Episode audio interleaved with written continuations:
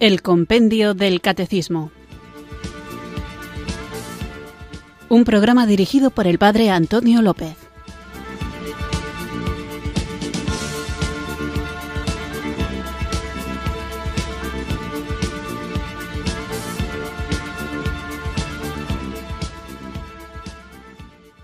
Muy buenas tardes, queridos oyentes de Radio María. Recibido un cariñoso saludo desde Irurzun, en Navarra, quienes sintonizáis una tarde más esta radio que cambia vidas, esta emisora de la Virgen, Radio María, para escuchar el compendio del catecismo, nuestro espacio diario de formación católica, aquí en la emisora de la Virgen, donde, guiados por el libro de El compendio del catecismo, vamos conociendo profundizando en esta fe que debemos vivir, compartir y que, porque la amamos, tenemos que saber defender. En esta serie dedicada a cuestiones concretas de la liturgia, con las que últimamente empiezo el programa, voy a responder a una pregunta muy concreta que hizo un oyente por el correo electrónico, donde preguntaba de una manera muy breve si el sacristán podía purificar. Primero que nada, habría que explicar qué es purificar. Purificar es esa acción. Ahora, con esto que voy a decir, voy a responder a la pregunta. Es esta acción que el sacerdote o el diácono realiza, que consiste en echar agua dentro de los vasos sagrados para limpiarlos, purificarlos de partículas sueltas del cuerpo de Cristo y retirar cualquier residuo de la sangre preciosa. Una vez que el líquido es consumido, se utiliza un paño que se llama purificador para secar los vasos sagrados. Y estos vasos, después de la misa, pueden ser lavados. También antes de responder a la pregunta, me gustaría hablar de algo que creo que hemos mencionado, pero no muy en profundidad, que es qué significa ser acólito instituido. Acólito instituido es alguien que ha recibido una de las llamadas, mal llamadas, órdenes menores, es decir, alguien que ha recibido el ministerio de acolitado, que no hay que confundir con una persona que tiene el servicio de asistir al sacerdote durante la misa.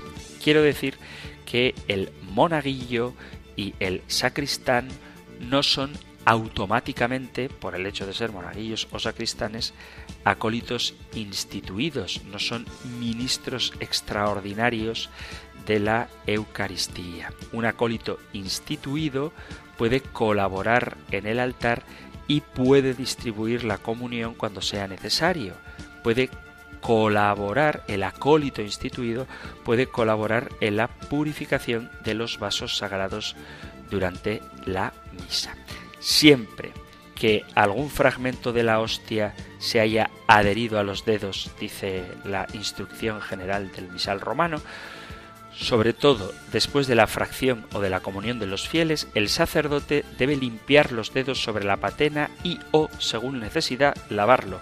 Del mismo modo, deben recogerse los fragmentos que hubieran caído fuera de la patena. Los vasos sagrados, es decir, los cálices, patenas y el copón, son purificados por el sacerdote el diácono o el acólito instituido, aquel que ha recibido el ministerio del acolitado.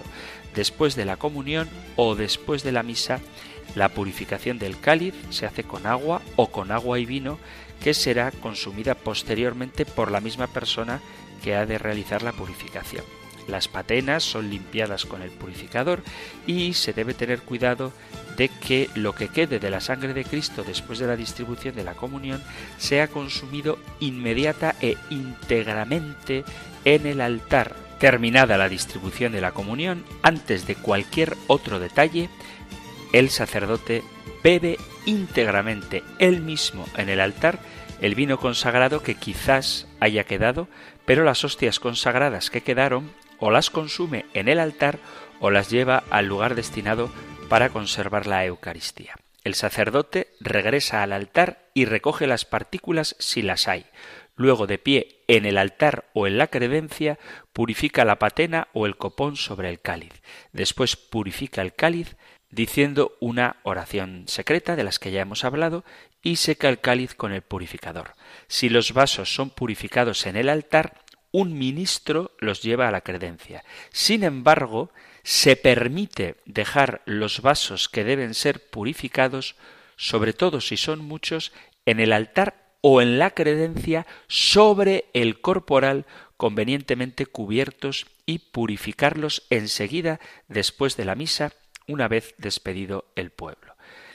Es decir, que justo después de la misa se consume toda la sangre preciosísima de Jesucristo, si han sobrado pocas formas las puede consumir el sacerdote, si son muchas se guardan para la reserva en el sagrario y se purifica o en el altar o en la credencia, salvo cuando haya muchos vasos sagrados, en una misa multitudinaria, donde se pueden dejar para purificarlos inmediatamente después de la misa en la credencia y sobre un corporal. Y quien puede hacer esto es o el sacerdote o el diácono o un acólito que ha recibido el ministerio del acolitado ni el monaguillo, ni el sacristán deben purificar porque lo que están consumiendo es el santísimo cuerpo y sangre de nuestro Señor Jesucristo en las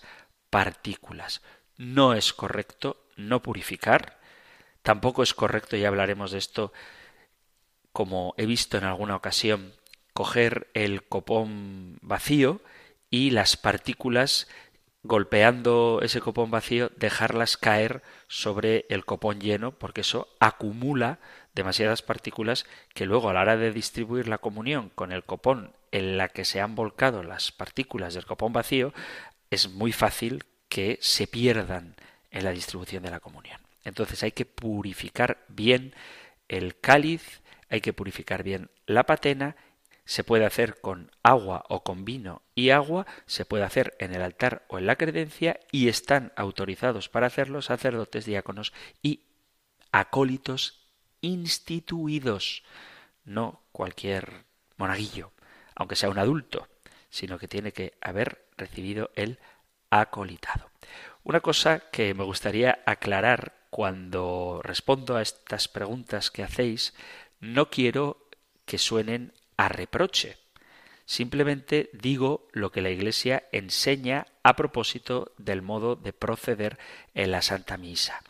Os hago este comentario porque hay muchos sacerdotes que no utilizan casulla, sobre todo cuando hace calor, o hay bastantes sacerdotes, no me atrevo a decir muchos, pero lo he visto muchas veces, que encomiendan a la sacristana o al monaguillo incluso que purifiquen.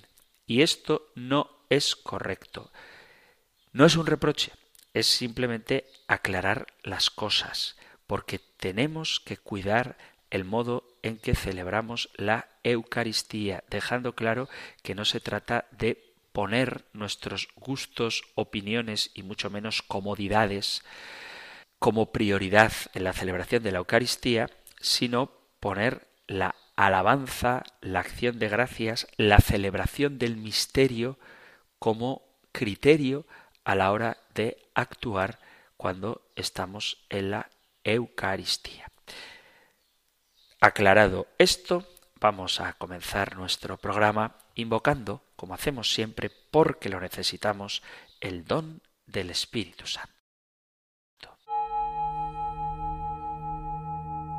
Ven Espíritu,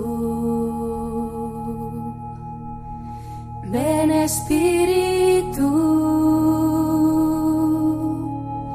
ven Espíritu.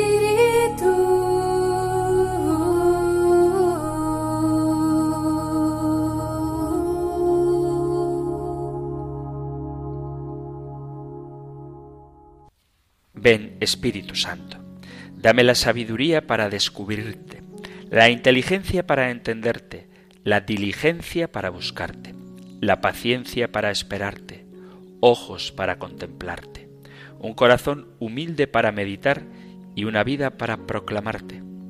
Ayúdame a tener más fe y confianza en la palabra de Dios, pues ella es capaz de librarnos de todo mal y de todo peligro. Que a través de tu poderosa intercesión me vea librado de los continuos peligros a los que está expuesta mi alma para desviarme de los caminos de Dios. Aleja los peligros de mi vida, sobre todo aquellos que tratan de infundir miedo a mi corazón. Ven, Espíritu Santo, tú que todo lo puedes, inúndame con tu presencia.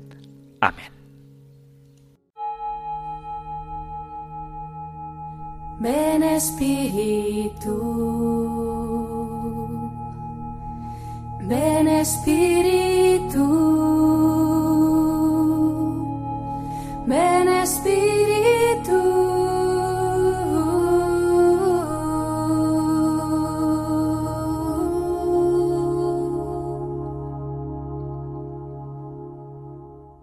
Después de haber invocado juntos el don del Espíritu Santo, vamos allá con nuestro nuevo programa en el que comenzamos una nueva sección dentro del compendio del Catecismo sobre los siete sacramentos de la Iglesia, bautismo, confirmación, Eucaristía, penitencia, unción de enfermos, orden y matrimonio. Vamos a ir viendo a lo largo de los próximos programas sacramento por sacramento. Primero tenemos hoy una pregunta introductoria a propósito de cómo se distinguen los sacramentos y luego a lo largo de bastantes preguntas del compendio vamos a ir desgranando cada uno de ellos. Vamos a tener la suerte de poder centrarnos en cada sacramento, el sacramento del bautismo, la confirmación, la Eucaristía, la penitencia, la unción de enfermos, el orden, el orden sacerdotal y el matrimonio. Y espero que estos programas nos ayuden no solo a conocer, sino también y sobre todo a estimar la inmensa riqueza que tenemos en estos sacramentos. Vamos por tanto, a comenzar esta sección sobre los siete sacramentos de la Iglesia y lo que trataremos hoy lo encontráis en el Catecismo Mayor en los puntos 1210 y 1211. Nosotros escuchamos ahora la pregunta 250 del compendio del Catecismo. Número 250. ¿Cómo se distinguen los sacramentos de la Iglesia? Los sacramentos de la Iglesia se distinguen en sacramentos de la iniciación cristiana, bautismo, confirmación y Eucaristía, sacramentos de la curación, penitencia y unción de los enfermos, y sacramentos al servicio de la comunión y de la misión, orden y matrimonio. Todos corresponden a momentos importantes de la vida cristiana y están ordenados a la Eucaristía como a su fin específico. Veis que los sacramentos, los siete sacramentos, se distinguen en tres grupos. Por un lado, y en primer lugar, como su propio nombre indica, los sacramentos de la iniciación. Y quizá a alguno le pueda resultar llamativo que el orden que da el compendio del catecismo de los sacramentos de iniciación es bautismo, confirmación y Eucaristía. Digo que a muchos les puede llamar la atención porque sobre todo la gente más joven pensaría que el orden de los sacramentos es bautismo, Eucaristía y confirmación porque muchos a día de hoy hemos recibido el sacramento de la confirmación después de nuestra primera comunión. Sin embargo, ya hablaremos de ello más adelante, el orden de los sacramentos de la iniciación cristiana es bautismo, confirmación y Eucaristía.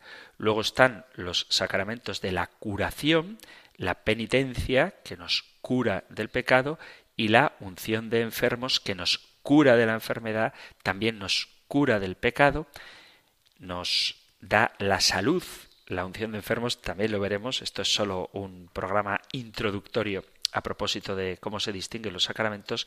En la unción de enfermos no estamos mandando, como se dice vulgarmente, al otro barrio al que lo recibe.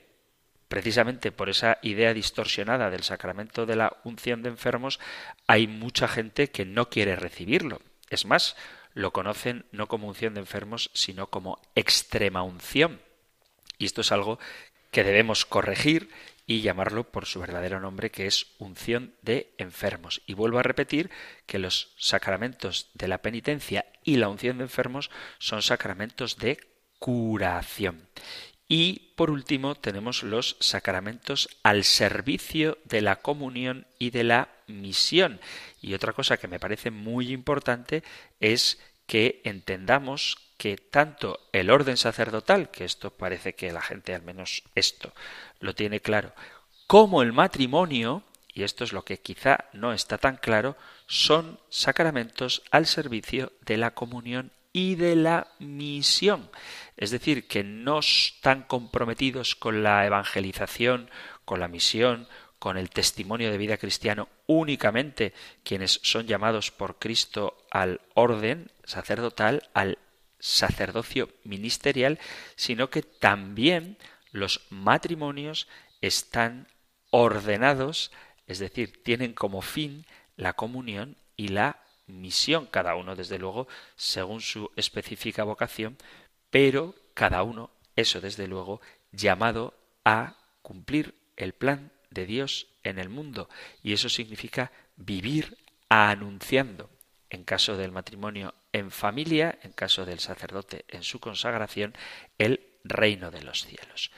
Y de esto es de lo que vamos a hablar hoy y durante unos cuantos programas. Hemos hablado largamente de los sacramentos en general y cómo estos sacramentos son un signo sensible y eficaz de la gracia divina y un medio para alcanzar la santidad. Hemos hablado de la eficacia de los sacramentos porque ellos hacen realidad lo que significan para nosotros, los creyentes, los sacramentos comunican la presencia real de Dios, que es invisible, a través de un signo visible, pero lo que comunican es la presencia real del Señor. Los sacramentos fueron instituidos por Jesucristo. Y esto vamos a verlo hoy detenidamente, en qué consiste cada sacramento, cuál es su significado, cuáles son sus símbolos y cuál es su fundamento bíblico.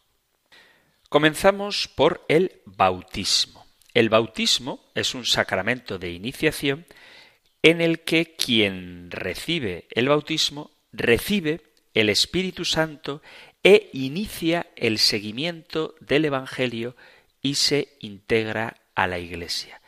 Normalmente el ministro del bautismo suele ser un obispo, un sacerdote o un diácono, pero, sin embargo, en caso de peligro de muerte, cualquier bautizado puede administrar un bautismo de emergencia. El bautismo, ya hablaremos de ello porque genera cierta polémica, está destinado, está dirigido tanto a niños como a adultos.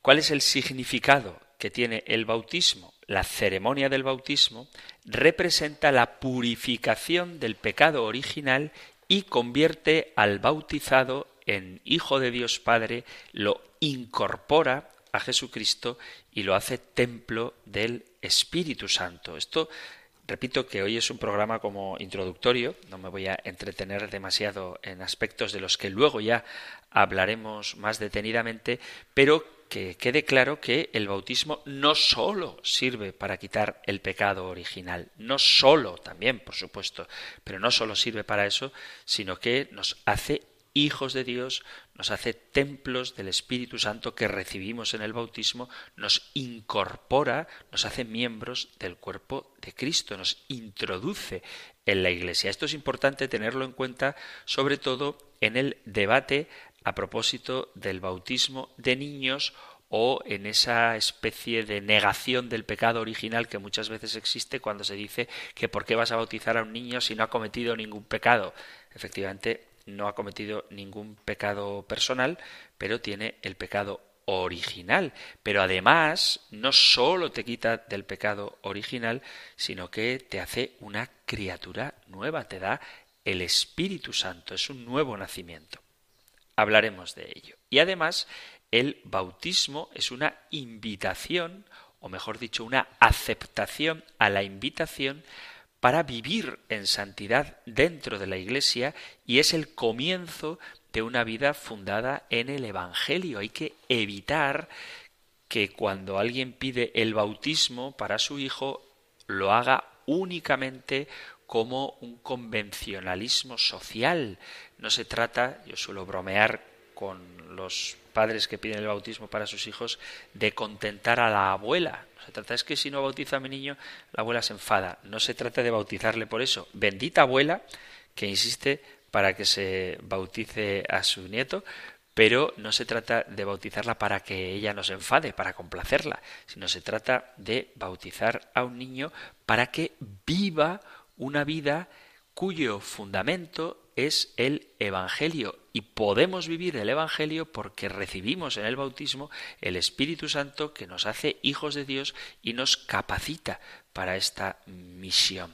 El signo visible y obligatorio en el sacramento del bautismo, lo que no puede faltar en la celebración de un bautismo es el agua, agua que corra que representa la purificación y la renovación de la vida. Se puede hacer el bautismo por inmersión, inmersión, metiendo al bautizando en una piscina o en un río, se puede hacer dentro de la Iglesia Católica por inmersión, aunque el modo habitual en que se practica es el bautismo por ablución, es decir, derramando agua sobre la cabeza del bautizando y se pronuncian esas palabras en obediencia al mandato de Jesús de yo te bautizo en el nombre del Padre, del Hijo y del Espíritu Santo. Pero además del agua hay otros elementos en la liturgia bautismal que son importantes también.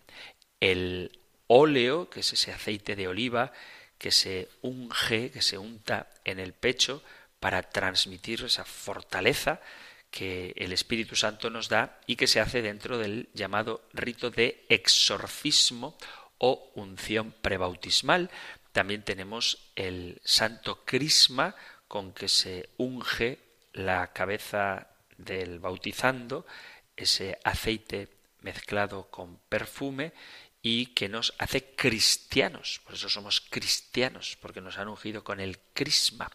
Además del santo óleo y el crisma, tenemos también el signo del cirio pascual, esa vela gruesa que se consagra en la vigilia pascual, en la noche de Pascua, y que representa a Cristo resucitado y se enciende únicamente en bautizos y funerales, además de la cincuentena pascual y que el bautizando recibe como ese deber de irradiar la cruz del resucitado ahí por donde está también. Hay otro signo muy bonito que es la vestidura blanca, dice la oración, esta vestidura blanca sea signo de tu dignidad de cristiano, ayudado por la palabra y el ejemplo de los tuyos, consérvala sin mancha hasta la vida eterna. Esa vestidura blanca que nos hace entrar en el rebaño de Cristo, simboliza la santidad de las ovejas del rebaño del buen pastor y por eso en la iglesia primitiva se confeccionaba la túnica propia para los bautismos con lana de oveja, porque quien se lo ponía estaba como revistiéndose de oveja para formar parte del rebaño de Jesucristo. Os digo muy por encima los signos bautismales porque son muy bonitos en lo que representan y no simplemente es el agua, sino los otros elementos que enriquecen la celebración litúrgica del bautismo y expresan con su simbología la fuerza que tiene este sacramento. El fundamento bíblico del bautismo es muy fácil de encontrar. De hecho, no hay ninguna iglesia cristiana que niegue el sacramento del bautismo. Otro tema es qué significa para ellos o cuándo hay que recibirlo, pero todas las iglesias cristianas aceptan el bautismo. Según el Evangelio, Juan el Bautista administraba el bautismo de inmersión en las aguas del Jordán y Jesús mismo fue bautizado por Juan antes de comenzar su vida pública. Esto lo tenéis en el inicio de todos los cuatro evangelios, en el capítulo tercero de San Mateo, en el primero de San Marcos, en el capítulo 3 de San Lucas y en el capítulo 1 de San Juan. En el inicio del Evangelio, cuando Jesús va a comenzar su ministerio público, aparece Cristo mismo recibiendo el bautismo, pero el bautismo que a partir de Cristo se va a administrar es diferente. El texto más claro donde Jesús instituye este deseo suyo de que la gente sea bautizada es el capítulo 29 de San Mateo, donde dice, id pues y haced 29 dicho, por Dios, 28 capítulo 19. Mateo 28 19. Mateo no puede tener capítulo 29. Capítulo 28, versículo 19, donde dice Jesús, id pues y haced discípulos a todas las gentes, bautizándolas en el nombre del Padre y del Hijo y del Espíritu Santo. Pero hay otros pasajes bíblicos donde también Jesús habla de que debemos bautizar. Por ejemplo, en el capítulo 16 de San Marcos, también en un último capítulo del Evangelio de San Marcos, dice claramente, Marcos 16, 16, el que crea y sea bautizado se salvará. El que no crea se condenará. En el Evangelio de Juan aparece también la importancia del bautismo, en este caso en el capítulo 3 de San Juan, en el versículo 5, dice, En verdad, en verdad te digo, el que no nazca de agua y de espíritu no puede entrar en el reino de Dios. Y podemos encontrar en muchos pasajes de los Hechos de los Apóstoles y en las cartas de San Pablo y de San Pedro la importancia del bautismo. No me detengo ahora en dar todas las citas porque iremos viendo sacramento a sacramento. Ahora estamos, repito, yo no sé si por tercera o cuarta vez, en un programa introductorio a propósito de los siete sacramentos. Después de haber hablado del bautismo, vamos a ver también por encima la confirmación como el segundo de los sacramentos de la iniciación cristiana. La confirmación es un sacramento de iniciación que consiste en la recepción del Espíritu Santo y la renovación de las promesas bautismales. Entre estas promesas bautismales está el rechazo del pecado, el seguimiento al Evangelio y el compromiso con la Iglesia. El administrador del sacramento de la confirmación, el ministro del sacramento de la confirmación, es el obispo que puede delegar esta función a algún sacerdote.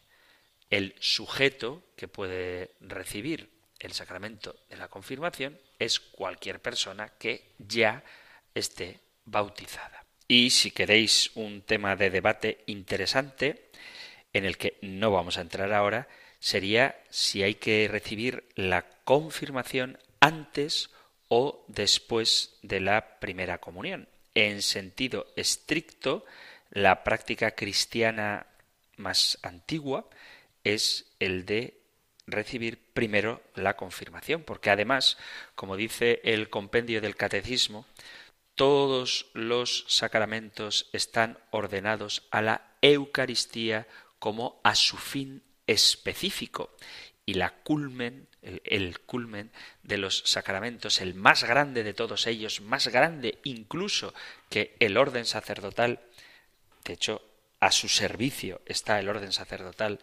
más grande que el matrimonio, más grande que cualquier otro, es la Eucaristía. Y eh, no tiene sentido recibir el sacramento que te hace participar plenamente del tesoro de la Iglesia, que es la Santa Eucaristía, sin haberte introducido antes mediante el sacramento de la confirmación. Ahora bien, es verdad que por razones pastorales se invirtió este orden y si ha sido un acierto o no, os lo dejo a vuestra consideración y si queréis el debate sobre el tema, pues ya sabéis que podéis poneros en contacto con el programa. Doy ahora los modos de contactar con el programa, luego los recordaré, pero si queréis hablar de qué os parece mejor, bautismo, confirmación y primera comunión o bautismo, primera comunión y confirmación. Ambas cosas tienen sus pros y sus contras y, como digo, se permite en las distintas diócesis a criterio del ordinario cambiar el orden de estos sacramentos. Cada obispo sabrá qué es lo que más le conviene y por qué. Si queréis dar vuestra opinión, ya sabéis, compendio arroba radiomaria.es o 668 594 383. En cualquier caso, para recibir la confirmación hay que estar bautizado. En algunas diócesis te piden haber hecho la primera comunión y en otras diócesis la minoría, al menos en España, la confirmación se administra antes de la primera comunión. La materia o signo visible de la confirmación, el elemento físico esencial, así como en el bautismo era el agua, en la confirmación es la unción con el santo crisma que ya habíamos recibido en el bautismo. El crisma es aceite perfumado que simboliza el don del Espíritu Santo y el fortalecimiento en la fe y la llamada a ser testimonio. Y además del óleo, del crisma, del óleo con perfume, está también la imposición de manos. La oración por la cual se sella el sacramento de la confirmación es lo que se nos transmite por la imposición de las manos. Recibe por esta señal el don del Espíritu Santo. Una vez pronunciada por el obispo esta fórmula, la persona que lo recibe ya está confirmada. El gran protagonista del sacramento de la confirmación es sin duda el Espíritu Santo. Espíritu Santo que da la vida, Espíritu Santo que nos capacita para vivir según el Evangelio. El principal fundamento bíblico del sacramento de la confirmación está en el pasaje de Pentecostés, en los Hechos de los Apóstoles, en el capítulo 2, versículos a partir del 1, y recuerda cuando, tras la muerte y resurrección de Cristo, los apóstoles estaban escondidos por miedo a los judíos, pero al recibir el Espíritu Santo, después de cincuenta días, cuando esas lenguas de fuego se posaron sobre ellos, su fe se fortaleció, el Espíritu les colmó de dones y los envió a predicar el Evangelio. Además de esta referencia a los Hechos de los Apóstoles, capítulo 2, versículo del 1 al 13, tenemos también la referencia de los Hechos de los Apóstoles capítulo 19. Dice así, desde el versículo 1, mientras Apolo estaba en Corinto, Pablo atravesó las regiones altas y llegó a Éfeso, donde encontró a algunos discípulos. Les preguntó, ¿recibisteis el Espíritu Santo cuando abrazasteis la fe? Pero ellos contestaron, si nosotros no hemos oído decir siquiera que exista un Espíritu Santo. Él replicó, pues ¿qué bautismo habéis recibido? El bautismo de Juan, respondieron. Pablo añadió, Juan bautizó con un bautismo de conversión, diciendo al pueblo que creyesen en el que había de venir después de él, o sea, en Jesús. Cuando oyeron esto, fueron bautizados en el nombre de Jesús. Y habiéndoles Pablo impuesto las manos, vino sobre ellos el Espíritu Santo, y se pusieron a hablar en lenguas y a profetizar. También aparece este sacramento en la Sagrada Escritura en la segunda carta a los Corintios. Segunda Corintios capítulo 1 versículo 21 dice, y es Dios el que nos conforta juntamente con vosotros en Cristo y el que nos ungió y el que nos marcó con su sello y nos dio en arras el Espíritu en nuestros corazones. También en la carta a los Efesios, En el capítulo primero podemos leer en el versículo 13.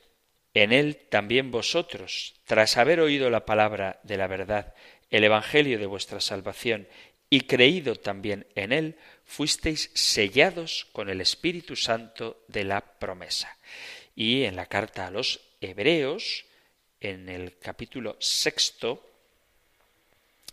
leemos, referido al sacramento de la confirmación, al don del Espíritu Santo, por eso, dejando aparte la enseñanza elemental acerca de Cristo, elevémonos a lo perfecto sin retirar los temas fundamentales del arrepentimiento de las obras muertas y de la fe en Dios, de la instrucción sobre los bautismos y de la imposición de manos, de la resurrección de los muertos y del juicio eterno. Y así procederemos con el favor de Dios, porque es imposible que cuantos fueron una vez iluminados, gustaron el don celestial y fueron hechos partícipes del Espíritu Santo, saborearon las buenas nuevas de Dios y los prodigios del mundo futuro, y a pesar de todo cayeron, se renueven otra vez mediante la penitencia, pues crucifican por su parte de nuevo al Hijo de Dios y le exponen a pública infamia. Esto es lo que nos dice la Sagrada Escritura a propósito del sacramento de la confirmación. Además, el confirmado debe escoger un padrino para que le acompañe en la profundización de su fe en edad adulta. Por eso, el padrino o la madrina, tanto del bautismo pero sobre todo de la confirmación, deberían ser creyentes practicantes. Me ha pasado que han pedido un hermanito a otro hermano más pequeño que fuera su padrino de confirmación. Eso no tiene ningún sentido. Creo que el padrino de confirmación tiene que ser alguien que esté confirmado y alguien que viva su fe. A veces con esto de los padrinos, seguro que volveremos a hablar de ellos, hay también confusión porque hay que coger de padrino a alguien a quien le tengas cariño. Y sí, alguien a quien le tengas cariño y que pueda cumplir la función para la que le estás llamando, es decir, acompañarte en el crecimiento de la fe. Y para acompañarte en el crecimiento de la fe tiene que ser alguien, entre comillas, avanzado, es decir, alguien que la conozca, que la practique, que te pueda orientar, que te pueda responder, que te pueda acompañar, que te pueda resolver dudas.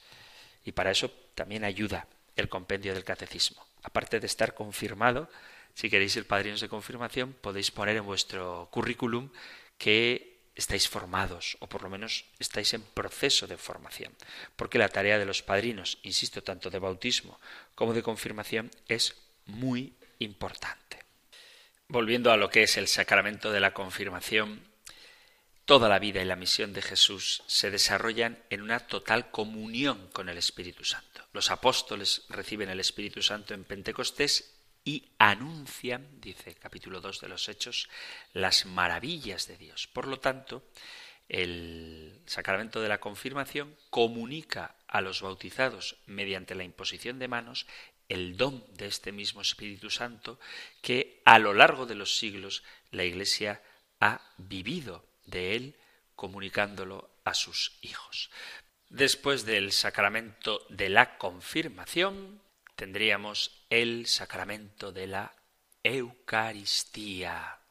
La Eucaristía es el sacrificio del cuerpo y de la sangre del Señor Jesús que Él instituyó para perpetuar en los siglos hasta su segunda venida el sacrificio de la cruz, confiando así a la Iglesia el memorial de su muerte y resurrección. Es signo de unidad vínculo de caridad, banquete pascual en el que se recibe a Cristo, el alma se llena de gracia y se nos da la prenda de la vida futura.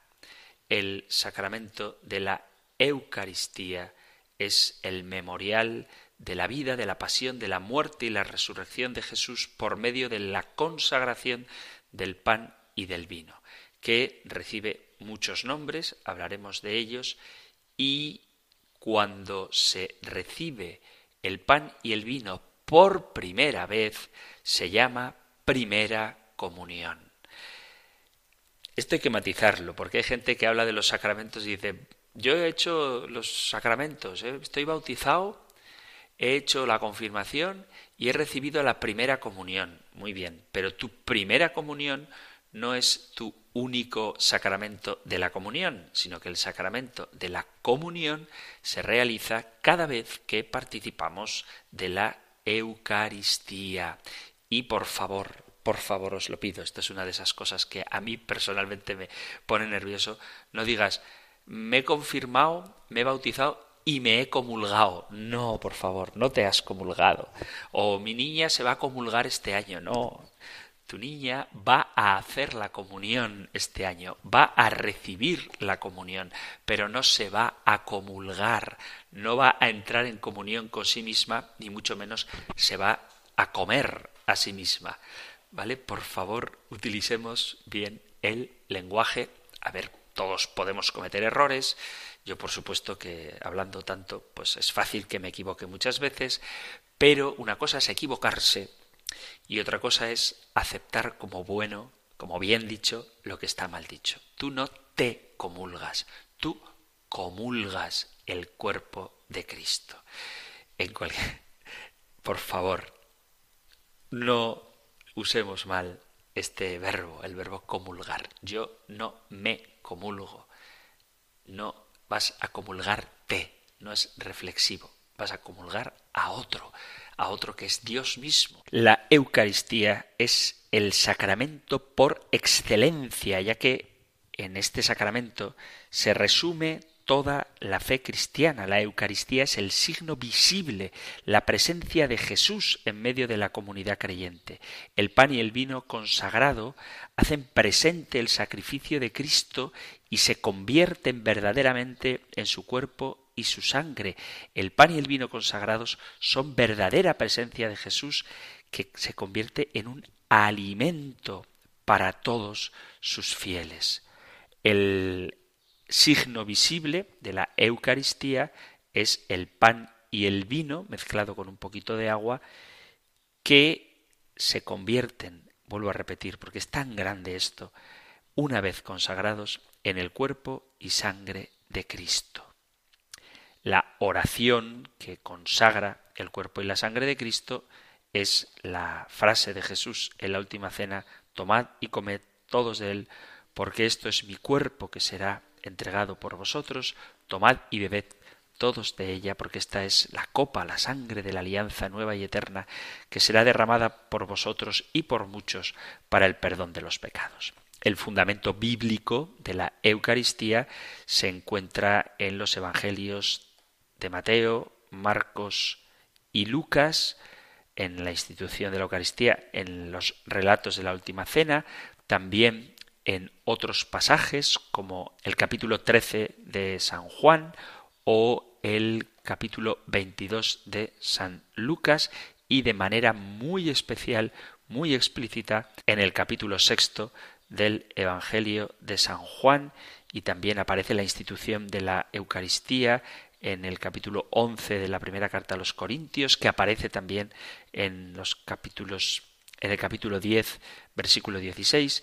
No lo leo todo ahora, simplemente os doy la referencia porque cuando toquemos el sacramento de la Eucaristía veremos con detenimiento estos pasajes bíblicos donde Jesucristo deja clarísima la institución de la Eucaristía y donde deja clarísimo que el pan y el vino son no significan, no representan, no simbolizan, sino que son verdaderamente su cuerpo y su sangre, así como la necesidad que tenemos de comerlo a él para tener vida eterna. Y estos tres, bautismo, confirmación y Eucaristía, serían los sacramentos de iniciación. Luego tenemos los sacramentos de curación o de sanación, que son la reconciliación, el sacramento de la penitencia, es un sacramento de curación que consiste en confesar los pecados y recibir el perdón de Dios a través del sacerdote.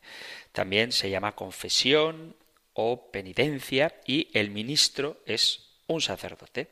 El sacramento está destinado a todo bautizado que haya cometido un pecado. La reconciliación representa la misericordia infinita de Dios frente a la fragilidad humana y la oportunidad de caminar hacia la santidad. Es además fuente de fortaleza, de gracia, de auxilio espiritual ante la tentación. No solamente nos quita el pecado, sino que nos fortalece. El signo visible, sensible del sacramento de la reconciliación es la confesión de los pecados ante el sacerdote.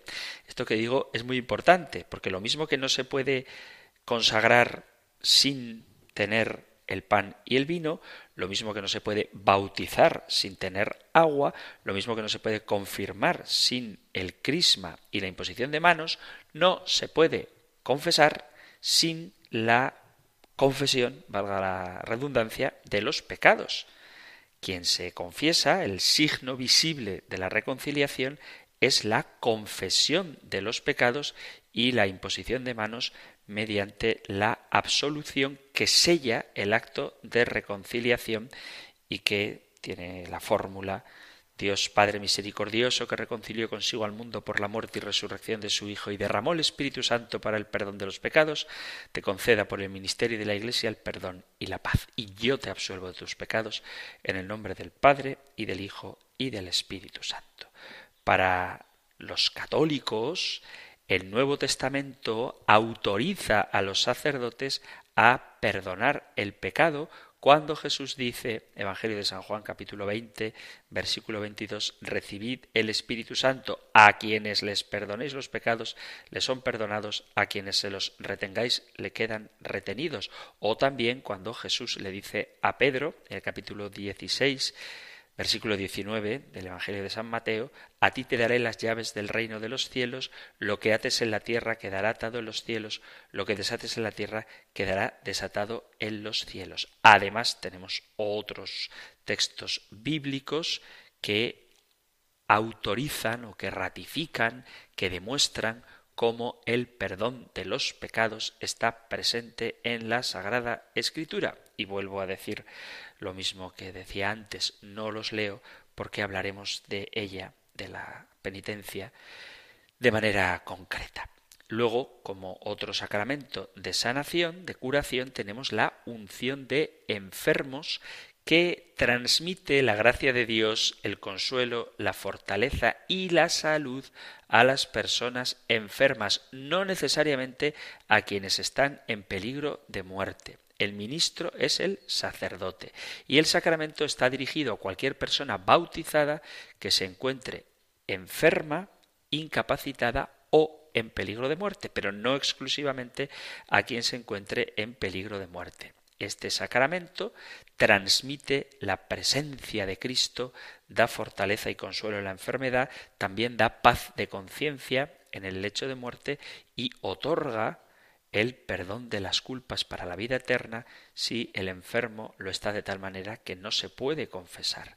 El signo visible de este sacramento, la materia de este sacramento, es el óleo de enfermos, que es un aceite de oliva bendecido con el que se unge las manos y la frente, haciendo la señal de la cruz con él del enfermo. Y la oración que sella el sacramento de la unción de enfermos es, por esta santa unción y por su bondadosa misericordia, te perdone el Señor todos tus pecados. El fundamento bíblico de la unción de los enfermos se encuentra en aquellos pasajes donde Jesús hace sentir la presencia de Dios, que es el mismo, al confortar y sanar a los enfermos. Son muchísimos los pasajes en los que Jesús cura a los enfermos. Y la carta de Santiago, sobre todo, donde instruye sobre el modo de asistir a los enfermos para llevar a la salud física o espiritual mediante la imposición de manos. Esto lo podéis encontrar en la carta del apóstol Santiago en el capítulo 5, versículo 14. Y otros textos como el de los Hechos de los Apóstoles, capítulo 9, a partir del versículo 17, o la primera carta a los Corintios, capítulo 12, versículo 9. Y ahí tenemos el sacramento de la unción de enfermos, del que también hablaremos. Y luego están los sacramentos de comunión y de misión tenemos el sacramento del matrimonio, que es un sacramento de servicio que consiste en la unión de un hombre y una mujer ante Dios con el propósito de fundar una familia cristiana. Cualquier persona bautizada, soltera, puede contraer matrimonio. Además existe, ya lo veremos, el matrimonio que se llama mixto entre una persona católica y una persona no católica. Puede ser no católica pero cristiana o puede ser no bautizada.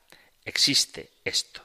También hablaremos, que seguro que a alguno le inquieta, si es obligatorio estar confirmado para recibir el sacramento del matrimonio. Porque hay mucha gente que se quiere confirmar no para vivir del Espíritu Santo, sino para casarse. Bueno, pues ya hablaremos de esto. El amor es simbolizado en este el matrimonio simboliza el amor y la entrega mutua de una pareja en un proyecto de vida común basado en la fidelidad, el servicio a una familia que se construye en ese matrimonio y que representa la unidad primordial de la Iglesia y la sociedad, ya que ahí es donde se expresa el amor de Cristo a su Iglesia. Y el ministro del sacramento del matrimonio son los contrayentes. El sacerdote o el diácono actúa como testigo cualificado, pero el ministro del sacramento del matrimonio son los contrayentes. El fundamento bíblico lo tenemos desde el capítulo 1 y 2 del Génesis, donde se habla de la formación de la primera pareja, y también se sustenta el sacramento del matrimonio en el Nuevo Testamento, donde Jesús mismo refrenda este vínculo sagrado entre el hombre y la mujer y se pronuncia de manera nítida contra el divorcio. Lo tenéis en el Evangelio de San Mateo, en el capítulo 5, versículo 31, y en el capítulo 19, a partir del versículo primero.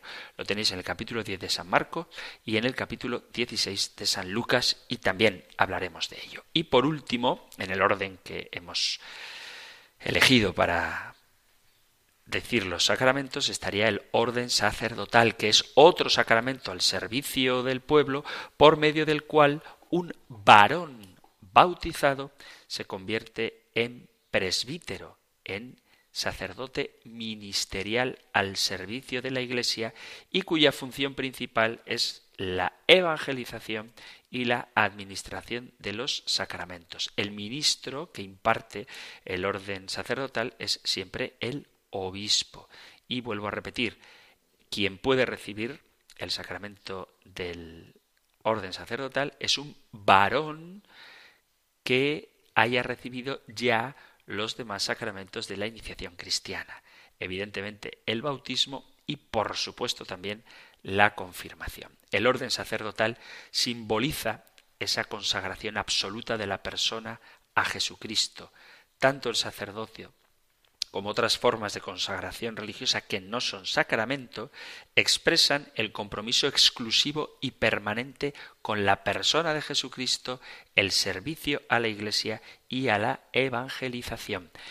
El signo visible del sacramento es la imposición de manos del obispo sobre el aspirante y el crisma. Y la oración que se pronuncia para sellar el sacramento es la oración consecratoria que dice Te pedimos, Padre Todopoderoso, que confieras a estos siervos tuyos la dignidad del presbiterado, renueva en sus corazones el espíritu de santidad, reciban de ti el sacerdocio de segundo grado y sean con su conducta ejemplo de vida. Y los fundamentos bíblicos del orden sacerdotal están, como no puede ser de otra manera, en el Evangelio, en la Sagrada Escritura, donde Jesús instituye la Eucaristía y manda a sus discípulos, haced esto en memoria mía, también en el lavatorio de los pies del capítulo 13 de San Juan, como yo he hecho con vosotros, haced vosotros lo mismo, o pasajes de los Hechos de los Apóstoles, donde se imponen las manos y nombran presbíteros a las comunidades. Esto lo encontráis en el capítulo sexto, capítulo quince, capítulo veinte, capítulo veintiuno de los Hechos de los Apóstoles y en la carta a Timoteo y la carta a Tito, entre otros pasajes de los que también tendremos ocasión de hablar detenidamente. Habéis visto que he dejado muchas cosas dichas así como muy por encima y quizá os hayáis quedado con ganas de profundizar más en los sacramentos. Pues ojalá que se os haya abierto el apetito de conocer cada uno de estos siete regalazos que nos ha hecho el Señor en su iglesia, porque de cada uno de ellos hablaremos a partir de hoy en este programa del compendio del catecismo. Si hay alguna pregunta, alguna duda, algún testimonio, si queréis poner sobre la mesa el debate de confirmación antes o después de la comunión o cualquier otra cosa que queráis compartir, sabéis que podéis hacerlo en el correo electrónico compendio arroba compendio arroba o en el número de teléfono para WhatsApp 668 594 383 668 594 383. Terminamos recibiendo la bendición del Señor. El Señor te bendiga y te guarde, el Señor ilumine su rostro sobre ti y te conceda su favor, el Señor te muestre su rostro y te conceda la paz. Muchísimas gracias por estar ahí, gracias por escuchar el compendio del catecismo y si queréis volveremos a encontrarnos en un próximo programa. Un fuerte abrazo.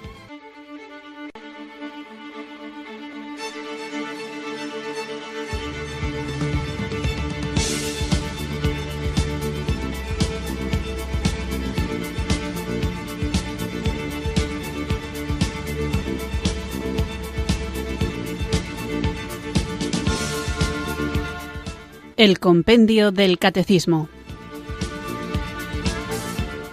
Un programa dirigido por el Padre Antonio López.